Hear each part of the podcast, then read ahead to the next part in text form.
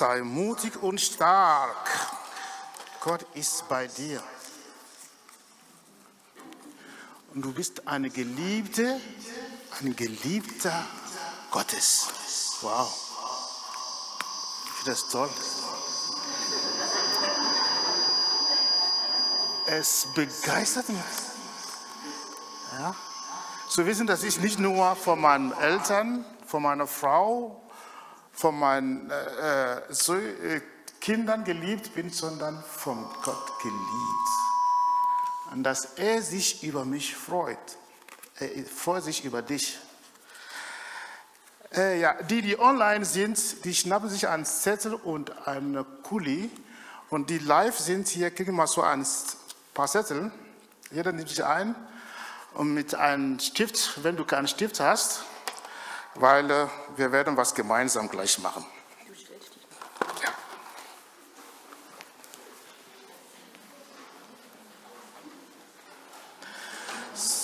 Wenn die Zettel verteilt werden.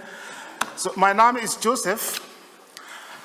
Ich äh, bin in Togo geboren, lebe aber in Deutschland schon seit über 37 Jahren.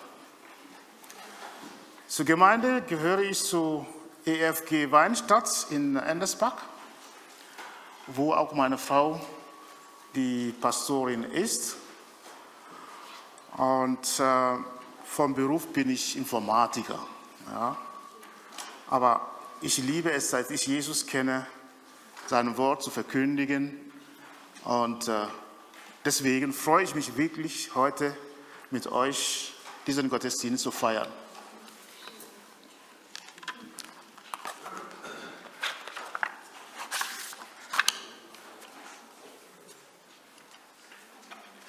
Ich warte mal kurz.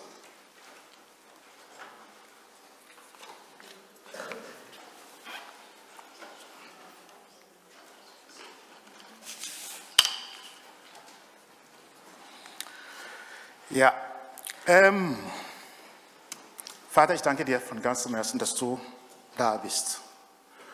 Dass du dich über uns freust, jeden von uns, der zuhört, der hier ist oder online unterwegs ist.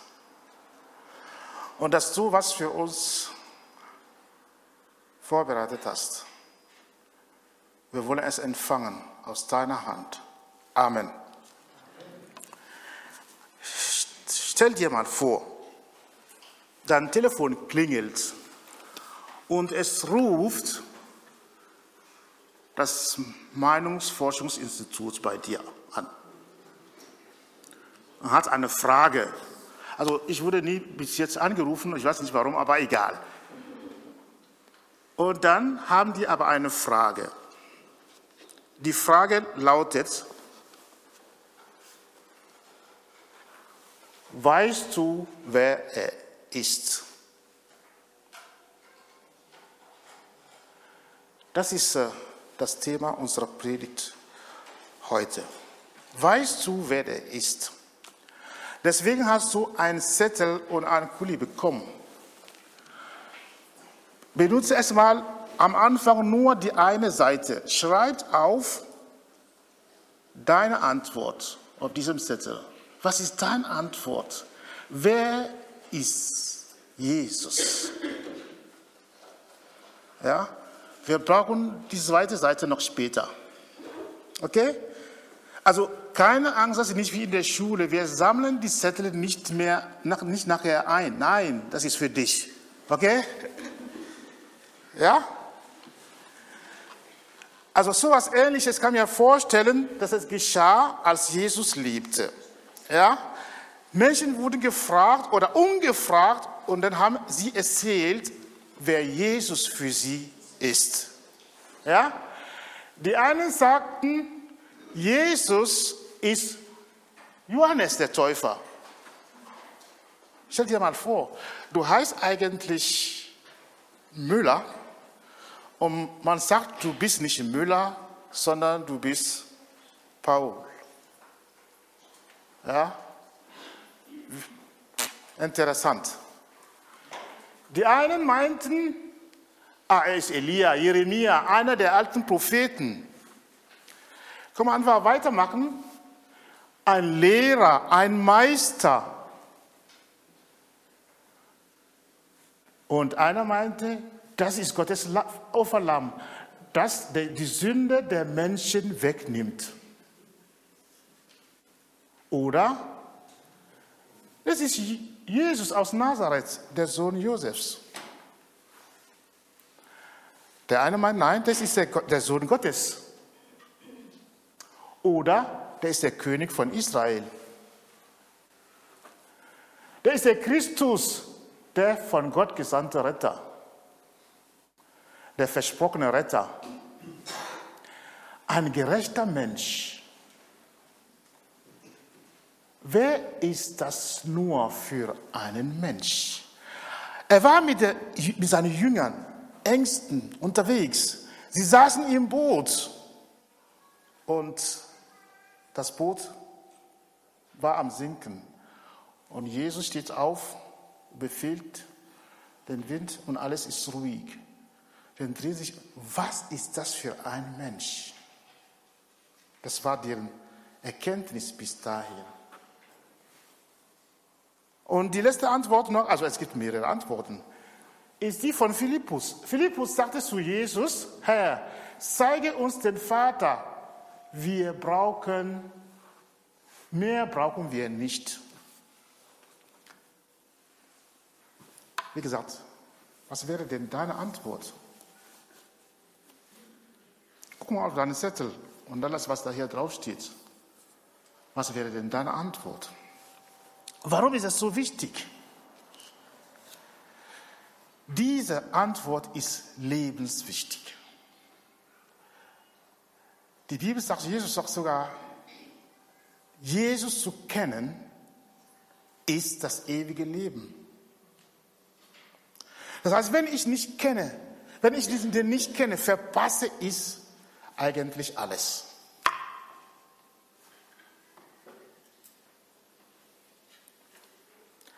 Deswegen will ich mit euch einen Text angucken, wo wirklich Paulus uns hineinnimmt in die Höhen des Himmels und uns zeigen lässt, wer Jesus ist.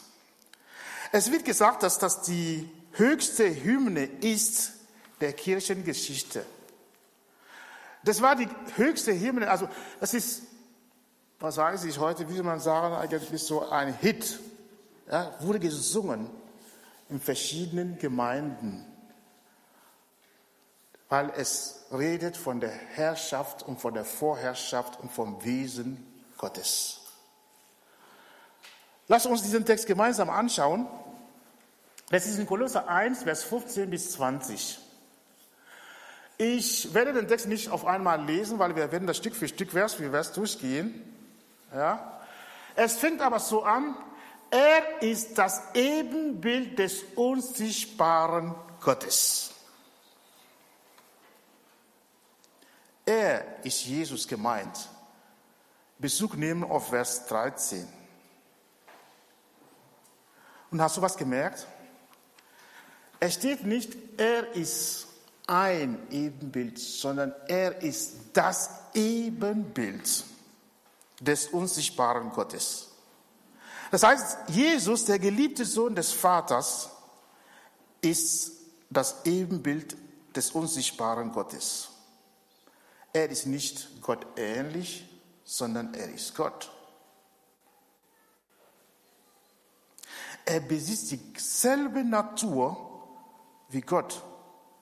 Das heißt, Jesus zu sehen bedeutet, den unsichtbaren Gott zu sehen. Wenn du, wenn ich wissen will, wie Gott ist, dann soll ich Jesus anschauen. Das sagt er. Weil er hat Philippus Frage beantwortet. Er sagt, wer mich sieht, sieht den Vater. Also wenn du in den Evangelien reinguckst ja, und guckst die Werke Jesus, dann weißt du, der so denkt, handelt der Vater. nicht anders. Wer mich sieht, sieht den Vater. Wenn du Jesus siehst, wie ein Aussätziger zu ihm kommt und fragt ihn, wenn du willst, kannst du mich heilen. Und Jesus sagt, ich will. Dann heißt das, dass Gottes Wille ist, uns Gutes zu tun.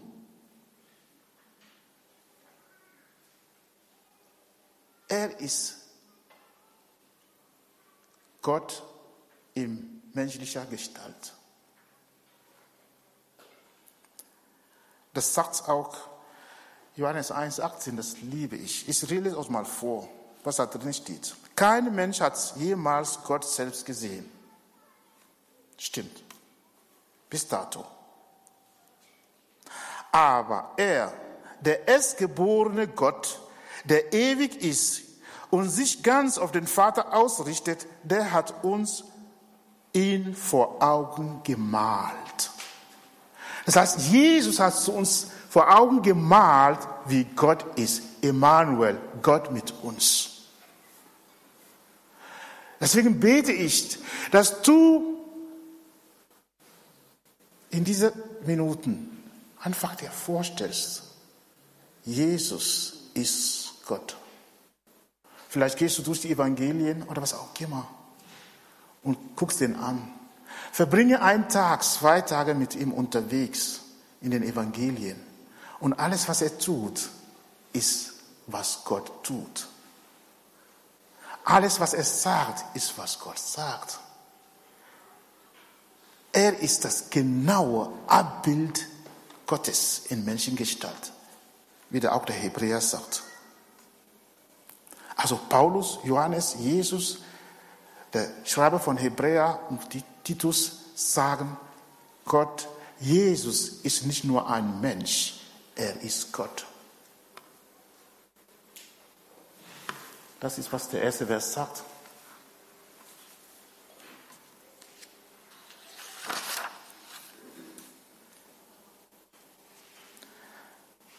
Ah, ich liebe es. Das heißt, was heißt denn das für mich, für dich? Das heißt, etwas anderes zu denken ist eine Blasphemie.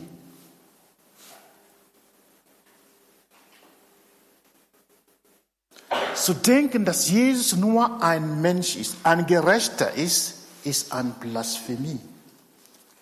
Weil er sagt, er ist Gott. Und wir werden sehen, warum es eigentlich so ist. Und ich kann nur das negieren, wenn ich wirklich verblendet bin. Wenn ich wirklich nicht wahrhaben will, was in diesem wunderbaren Buch steht, wie Jesus sich offenbart hat. Aber was macht ihn denn zu Gott? Nicht nur, weil er Wunder getan hat, Gutes getan hat, das würde ja nicht reichen. In den, unserem Text heute heißt, in ihm ist alles erschaffen worden. In Jesus Christus ist alles erschaffen worden. Das heißt, du und ich, wir sind in Jesus erschaffen worden. Aber nicht nur wir, sondern die Natur, die Himmel, die Galaxien, alles ist in ihm erschaffen worden.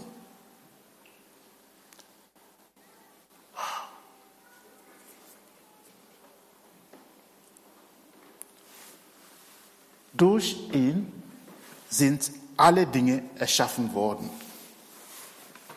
Das Unsichtbare und das Sichtbare. Deine Gefühle. Ja. Alles, was du bist, ist von Gott erschaffen. Jesus Christus hatte das erschaffen. Alles. Er ist, deswegen ist er Gott. Ich so über die Predigt nachdachte, besonders heute Morgen habe ich gesagt, wow. Das heißt, er kennt mich in- und auswendig. Alles. Vom Kopf bis zu den Fuß. Es gibt nichts an mir, das Jesus nicht kennt. Der hat das alles geschaffen. Und weil er das getan hat, ist er auch in der Lage, wenn sollte etwas kaputt gehen, das reparieren zu können. Seid ihr noch da?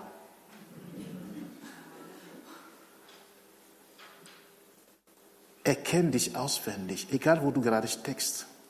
Egal in welcher Not oder Freude du steckst. Der ist mittendrin. Und er hat eine Lösung für dich, weil er dich geschaffen hat. Für sich. So geht unser Text. Alles wurde, wurde für ihn geschaffen. Alle Dinge, dass du siehst oder nicht siehst. Ja? Hat einer von euch mal die Liebe gesehen? Ja? Also nicht alles, was wir sehen, ist wahr. Auch was, Dinge, die wir nicht sehen, sind wahr, real. Also es gibt eine sichtbare, eine, eine unsichtbare Welt. Aber alles ist in ihm geschaffen und durch ihn geschaffen worden. Ja? In Vers 17 heißt es, er ist vor allem und alles hat seinen Bestand in ihm. Also das heißt, bevor alles geschaffen wurde, war er da. Das heißt, er hat das initiiert. Er ist Alpha und Omega, der Anfang und das Ende. Er existiert vor der Schöpfung. Deswegen wissen wir, dass er Gott ist. Er ist erhaben, er ist Gott.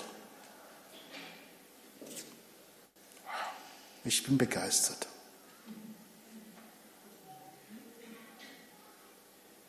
Zu wissen, dass der, der mich geschaffen hat, sich über mich freut. Aber es gab ja nur ein Problem. Das Problem war, ich wollte nicht von ihm wissen. Du auch nicht. Guck mich nicht so an. Das ist wirklich wahr. Die Menschen wollten nicht von ihm wissen. Ja, dafür hat er gesagt, ich liebe dich so sehr, dass ich dich nicht so lassen will, wie du bist. Ich will das ändern. Ich bin bereit. Jetzt stell dir mal vor, nicht ein Mensch, sondern Gott, dein Schöpfer, entscheidet dich, sich für dich, für mich. Er sagt, ich nehme nicht nur Menschengestalt, sondern ich sterbe für dich. Ich bin bereit, diese Kluft, die zwischen uns entstanden ist, nicht zu überbrücken, sondern zuzumachen. Dass wir in die Gemeinschaft zurückkehren, die ich für dich vom Anfang an vorgesehen hat. Gott, deine Schöpfer, das ist Jesus.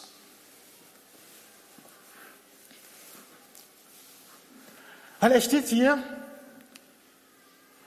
er ist vor allem und alles hat seinen Bestand in ihm und er ist das Haupt des Leibes der Gemeinde. Ja? Also das heißt, diese Gemeinde, wo wir jetzt sind, gehört wen? Danke. Ah, das freut mich. Ja, ich, wir wollen alle interaktiv sein. Der Gemeinde Jesus, der ist der Chef. Der ist der Oberste. Nicht dieser Chef, der uns irgendwie niederbügelt. Nein, der uns so liebt, dass er uns makellos und ohne Fehler dahinstellen will. Wow. Wow. Es ist einfach überwältigend. Er ist das Haupt des Leibes der Gemeinde. Und in ihm wohl, äh, wohnt pardon, alle Fülle, alle Fülle pardon. Mhm denn es gefiel Gott, in ihm alle Fülle wohnen zu lassen. Das gehen wir kurz mal drauf. Dieses Wort Fülle wird achtmal im Kolosserbrief von, äh, Paulus benutzt und bedeutet die Summe aller göttlichen Kräfte und Eigenschaften wohnt in Jesus Christus. Alles, was du an Gottes göttliche Kräfte und Eigenschaften dir vorstellen können, wohnt leibhaftig in Jesus.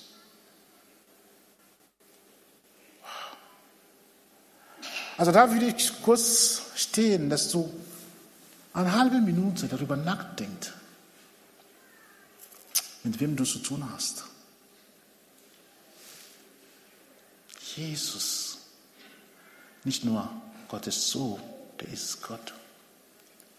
Und in ihm wohnt die ganze Fülle Gottes leibhaftig. Die ganze Fülle. Es gibt nichts, was du und ich brauchen, das wir nicht in Jesus finden.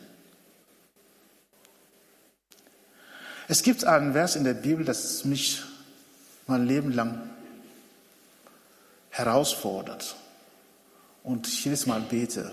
Es steht da drinnen, wir haben aus seiner Fülle genommen Gnade um Gnade.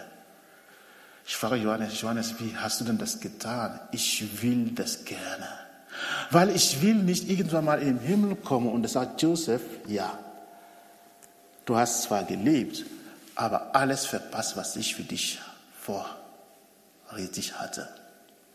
Aus seiner Fülle haben wir genommen Gnade um Gnade. Das heißt, ich kann zu ihm kommen mit allem, was ich habe. Und der schüttet mich Gnade und Gnade. Gnade bedeutet ja auch Gunst bei Gott.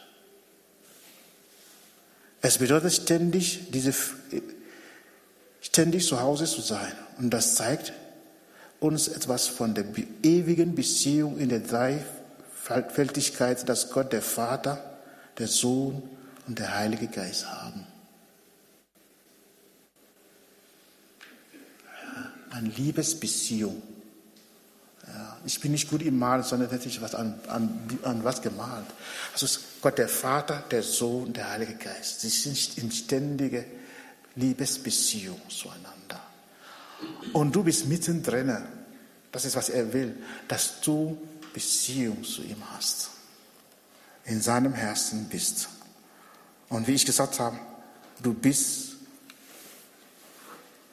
durch sein Blut versöhnt worden.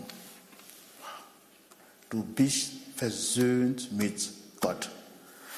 Und das Wort versöhnen bedeutet, dass es einen Konflikt in der Beziehung zwischen uns und Gott gegeben hat.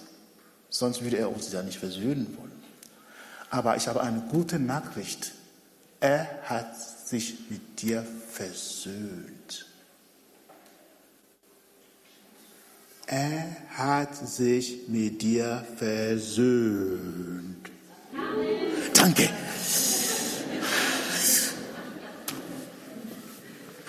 Wow. Also meine Kinder werden sagen, das ist geil. Ich weiß nicht, was das bedeutet, aber das ist geil. Das klingt irgendwie schön. Nee, das begeistert mich. Ich habe nicht dafür getan, aber er hat sich entschieden, sich mit mir zu versöhnen. Ich war feindselig Gott gegenüber, in meinem Denken, in meinen Taten, aber Gott sandte seinen eigenen Sohn, indem er am Kreuz die Strafe für mich bezahlt hat. Er ist an meiner Stelle gestorben und sein Blut vergossen. Für dich, für mich. Es gibt keine größere Liebe. Und du darfst, ich darf jede Sekunde meines Lebens zu ihm kommen, in seinen Armen, mich richtig bei ihm freuen, drücken lassen von dem Schöpfer. Heißt, wenn ich das sage, ich kriege Gänsehaut. Dann nur die Vorstellung alleine, vor ihm zu stehen, zu wissen, er liebt mich. Wow, er freut sich über mich, über dich. Deswegen finde ich es super. Geliebte, Geliebter. Von wem? von Jesus. Man könnte anfangen, irgendwie zu schweben, oder? Nein, man freut sich einfach. Kannst du dich freuen? Kannst du dir vorstellen? Weil manchmal basieren unsere Erfahrungen auf dem, was wir von uns an unserem Zuhause oder in unserem Leben erlebt haben. Aber ich habe eine Nachricht für dich. Der Herr sich mit dir versöhnt. Er wurde Mensch, damit du Gottes Sohn, Gottes Tochter würdest. Deswegen ist er in Menschengestalt gekommen, damit du Gottes Sohn wirst. Wow, Gottes Tochter. Eine höchste Stellung gibt es ja nicht. Ja, äh, sollen wir die Seite anhalten? Nein. Also deswegen habe ich die Aufgabe an dich jetzt, dass du deinen Zettel nochmal nimmst. Guck nicht auf der, auf der ersten Seite, sondern auf die zweite Seite und schreib von dem, was du gerade gehört hast. Wer ist Jesus für dich? Schreib mal bitte eine Antwort drauf. Auf deinen Zettel, das vor dir liegt.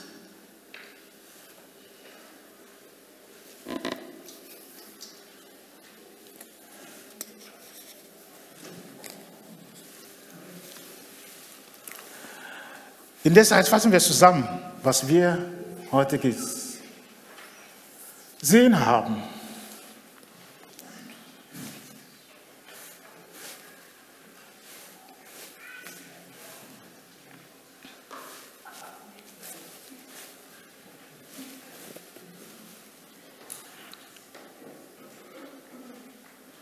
Geht nicht weiter? Einfach weiter? Bitte? Genau, danke. Was meinst du, wer Jesus ist? Ist meine Frage nochmal.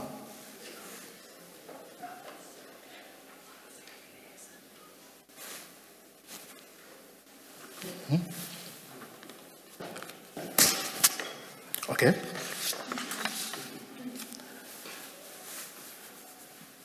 Kannst drücken, bitte? Das ist das Ende, oder? Weiter? Ah, okay. Dann lese ich das mal hier vor. Jesus ist der Schöpfer.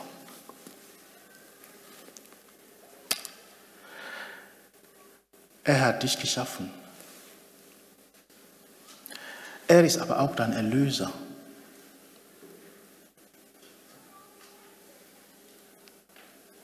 Der ist der Weg, die Wahrheit und das Leben. Das heißt, durch Jesus bekommst du ewiges Leben. Das ewige Leben ist dir garantiert, wenn du Jesus kennst.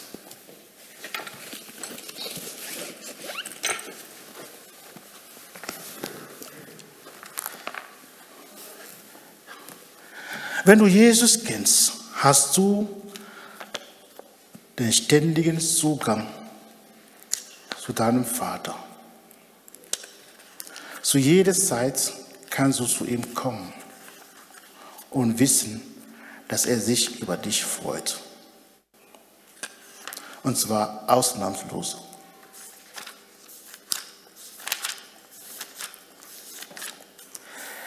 Da die Technik nicht mitspielt, lese ich dir mal was hier vor.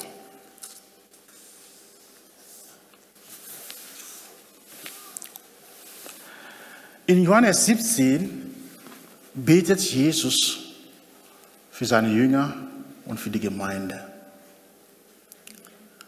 Und ich sagt, und sagt in Vers 3 folgendes. Dies aber ist das ewige Leben, das sie dich, den allein wahren Gott und den du gesandt hast, Jesus Christus, erkennen. Darum geht's. Jesus sagt, das ewige Leben ist, dass du Jesus und Gott den Vater erkennst. Das heißt, Christsein ist Jesus erkennen, zu wissen, wer er ist. Kannst du dich an die ersten Antworten erinnern? Der ist nicht Johannes der Täufer, der ist nicht nur ein Prophet, der ist nicht nur ein Meister oder ein Lehrer, er ist Gott. Und er ist der einzige Vermittler zwischen Gott und den Menschen. Und er liebt dich, liebt dich und liebt dich und freut sich riesig über dich. Was machst du mit dem, was du jetzt auf deinem Zettel geschrieben hast? Was machst du mit diesem Jesus?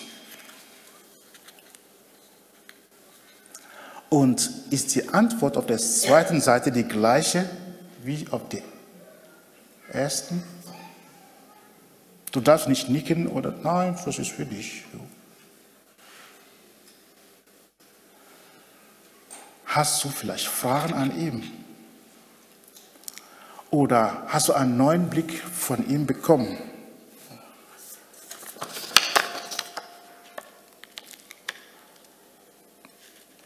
Weißt du, wer Jesus ist? Kannst du diese Frage beantworten für dich? Begeistert dich das, dass Jesus Gott ist und er nicht nur Gott ist, er ist dein Gott, dein Schöpfer und dein Erlöser? Begeistert dich das? Er ist hier. Er freut sich riesig über dich und er will dir begegnen. Weil Christentum ist keine Theorie, das ist eine Erfahrung, tägliche Erfahrung mit Gott. Wow. Ja. Deswegen meine letzte Frage jetzt. Willst du dich ihm zuwenden? In Vertrauen? Ihm deinem Leben übergeben? Willst du ihn zum Herrn und Gott in deinem Leben machen? Willst du aus seiner Fülle Gnade und Gnade nehmen?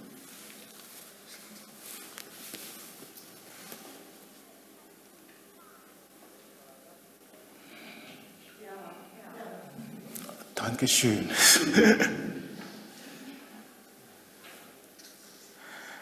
Wenn du das willst, Nein, er will es. Er steht vor der Haustür, vor der Herzenstür und klopft. Er will Gemeinschaft mit dir haben. Ja. Du sagst, Josef, du weißt nicht gerade, wo ich stecke. Zum Glück, ich weiß es nicht, aber Gott weiß es. Erinnere dich daran, er hat alles geschaffen, wirklich alles und er kennt jede deiner Gedanken. Und je nachdem, wie viele Haare du hast, ist es egal. Er hat alle die Haare auf deinen Kopf gezählt. So wichtig bist du ihm. Also, du kannst, du darfst zu ihm mit allem, was du hast, kommen und darauf vertrauen, dass er dich nicht enttäuscht. Amen.